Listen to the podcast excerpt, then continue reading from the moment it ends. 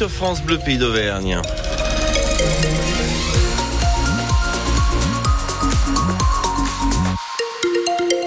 Nuages, éclaircies et un petit peu de pluie, voilà le menu du jour. 3 à 9 degrés pour les maximales cet après-midi. L'édition de la mi-journée, Kevin Baudreau, bonjour. Bonjour Laurent. Semaine décisive pour l'école de Saint-Étienne-sur-Usson dans le pays d'Issoire. L'école emblématique du documentaire césarisé Être et avoir, aujourd'hui dotée de deux classes. L'école qui va passer à 18 élèves au lieu de 19 à la rentrée prochaine va perdre une enseignante avec la nouvelle carte scolaire. Un changement impensable pour les parents d'élèves qui se sont mobilisés samedi matin devant l'école. Ils étaient 150 sous la pluie, Evan Le Bastard. Certains sont venus de loin comme Irène, 75 ans. Elle vit aujourd'hui à Clermont, mais elle est née dans cette école où son père était instituteur. C'est une de mes petites filles qui m'a appelé hier soir en me disant euh, Mamie, tu viens demain? Et puis ce matin, j'ai dit C'est pas possible, il faut que tu y ailles quand même. C'est trop. cette école, t'es un peu dedans encore. Je souhaite qu'une chose, vraiment, c'est qu'on leur laisse ces deux maîtresses parce qu'elles font un travail absolument incroyable. Mais voilà, ils seront 18 à la rentrée, trop peu pour maintenir deux classes selon l'académie. Laurent Macheffé est représentant des parents d'élèves. Ça, paraît pas beaucoup, quoi. Ça, paraît luxe quoi, d'avoir deux de, profs. Mais bon, c'est une classe qui est multiniveau. Quoi. Donc c'est très compliqué pour un, prof d'avoir 18 élèves ou 19. On, rentre dans des statistiques, quoi, alors que nous, ce qu'on a peur, c'est qu'on nous ferme notre école. Quoi. Si une classe ferme, quoi, l'école fermera à terme. Quoi. Une crainte partagée par le maire de la commune, Lionel Chanimbo. On a besoin, on a besoin de cette école, on a besoin de la vie qu'elle nous apporte. On a beaucoup de parents d'élèves déjà qui se sont plaints en disant que si ça repassait en classe unique, ils enlèveraient leurs enfants.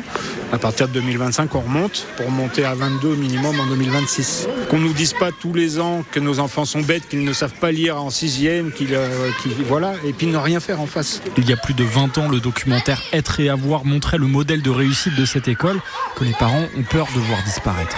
Après avoir rencontré les syndicats, l'inspection académique doit normalement valider une nouvelle et dernière version de la carte scolaire du Puy-de-Dôme ce jeudi.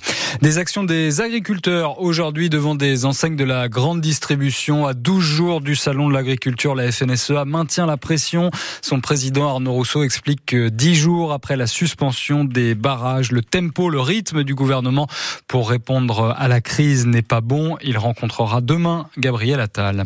Les infirmiers libéraux, eux aussi mobilisés aujourd'hui, ils demandent une revalorisation de leurs actes. Sans ça, 58% des cabinets pourraient fermer d'ici 5 ans. C'est l'alerte de la présidente des infirmiers libéraux en colère. Sans aucun travaux de votre part, votre appartement ne sera peut-être bientôt plus une passoire thermique. Oui, grâce à un changement du mode de calcul du diagnostic de performance énergétique, le DPE. Cyril Ardo, ça concerne principalement les petites surfaces de moins de 40 mètres carrés. Dès cette semaine, vous allez pouvoir vous rendre sur le site de l'ADEME et recalculer votre DPE en entrant le numéro unique qui figure sur votre diagnostic. Le ministre de la Transition écologique, Christophe Béchu, indique dans le Parisien que 140 000 logements de moins de 40 mètres carrés devraient gagner une à deux places dans le classement. La faute a un biais de calcul jusque-là. Selon lui, plus la surface d'un logement est petite, plus la part de l'eau chaude pèse sur son classement, et ce, en raison de ballons d'eau chaude surdimensionnés.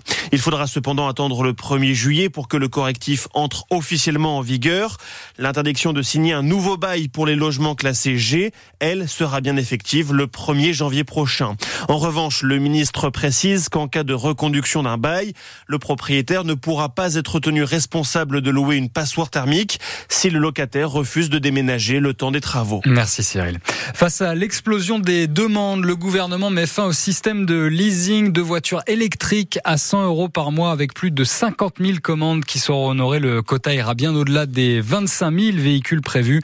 L'opération redémarrera à la fin de l'année pour 2025. Le Clermont Foot rassure mais perd du terrain dans la course au maintien. Mais avec un bon nul un partout hier face à Brest, le quatrième de Ligue 1, rassurant après le naufrage 4-0 sur la pelouse de Lille. Le coach Pascal Gastien avait procédé à quelques évolutions tactiques entre les deux matchs. Je pense que ça a apporté un peu de, un petit peu de, fraîcheur, je pense, dans les têtes et, effectivement, on a, pu trouver des solutions. C'était un petit peu plus, euh, dirais-je, varié dans, dans ce qu'on a fait. Donc ça posait évidemment un peu plus de problèmes à l'adversaire. C'est un match quand même satisfaisant par rapport à ce qu'on avait fait, mais on avait fait un je pense, à mon avis, quasiment le même match contre Strasbourg, le, deuxième match en championnat où on s'était créé des occasions, on était, on jouait, on jouait d'une manière différente. On va voir, on va voir. Clermont toujours dernier de Ligue 1 en débrief la rencontre ce soir dans 100% Clermont Foot à 18h30. Le train de nuit Paris-Aurillac ne circulera pas pendant les trois prochaines semaines à cause de travaux sur la ligne période de vacances où il était pourtant censé circuler toutes les nuits. À la place, la SNCF fera circuler un bus. Premier départ ce soir à 21h45 du parvis de la gare d'Aurillac. D'une ligne sinistrée à l'autre, le Paris-Clermont, lui, est souvent victime des sangliers. Ouais, c'est l'objet de notre info en plus. Ce midi, les sangliers de plus en plus nombreux sur nos territoires. Constat alarmant avec des dégâts dans l'agriculture estimés l'an dernier à près de 100 millions d'euros au niveau national, Olivier Vidal. Jardins saccagés, prairies retournées, mais aussi accidents de voiture ou encore collisions avec les trains. Les sangliers occasionnent toujours plus de dégâts et pour cause, ils sont de plus en plus nombreux. Une hausse de 88% des individus en 10 ans en France et des sangliers qui se retrouvent parfois aux portes des communes parce que à la recherche de nourriture. Les chasseurs participent à la régulation des individus et ils constatent aussi cette hausse.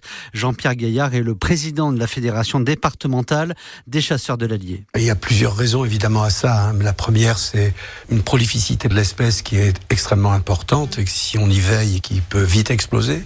On a également euh, des zones refuges qui nous empêchent de chasser aussi bien qu'on le voudrait. Les périphéries de villes sont devenues des, des refuges. Le réchauffement climatique également, on pense que les laits sont, se reproduisent encore mieux qu'avant. Il n'y a plus de mortalité chez les jeunes, chez les marcassins. Donc c'est des populations avec toutes ces raisons-là qui ont tendance à exploser. Les sangliers ont provoqué 500 000 euros de dégâts dans l'Allier l'an passé, selon les estimations des chasseurs. Il y a urgence à réguler, mais pas simple. L'an passé, ce sont 6 000 sangliers qui ont été prélevés dans le département. La régulation doit se renforcer pour Jean-Pierre Gaillard. Les solutions, c'est, elles passent par la chasse, hein. elles passent par euh, toutes les possibilités qui peuvent être offertes par la loi, par euh, la nouvelle loi chasse qui, qui est parue en 2019, qui ouvre les conditions d'ouverture, hein, les, les, les périodes d'ouverture de la chasse au sanglier. Il sera bientôt possible de chasser le sanglier en réalité toute l'année, ce qui nous pose aussi un souci à nous chasseurs, hein, parce que euh, on ne peut pas demander aux gens d'être sur le pont euh, 12 mois sur 12, mais bon, cette possibilité-là, elle va exister bien sûr, et on la mettra, on la mettra en œuvre avec d'autres mesures. Et donc à partir de cette année, le sanglier pourra être chassé toute l'année. On évoque cette problématique dans l'info en plus ce soir sur France 3 Auvergne. C'est à 19h35 avec Véronique Buzon. Autant de sangliers voilà qui devraient rendre fou un certain Obélix.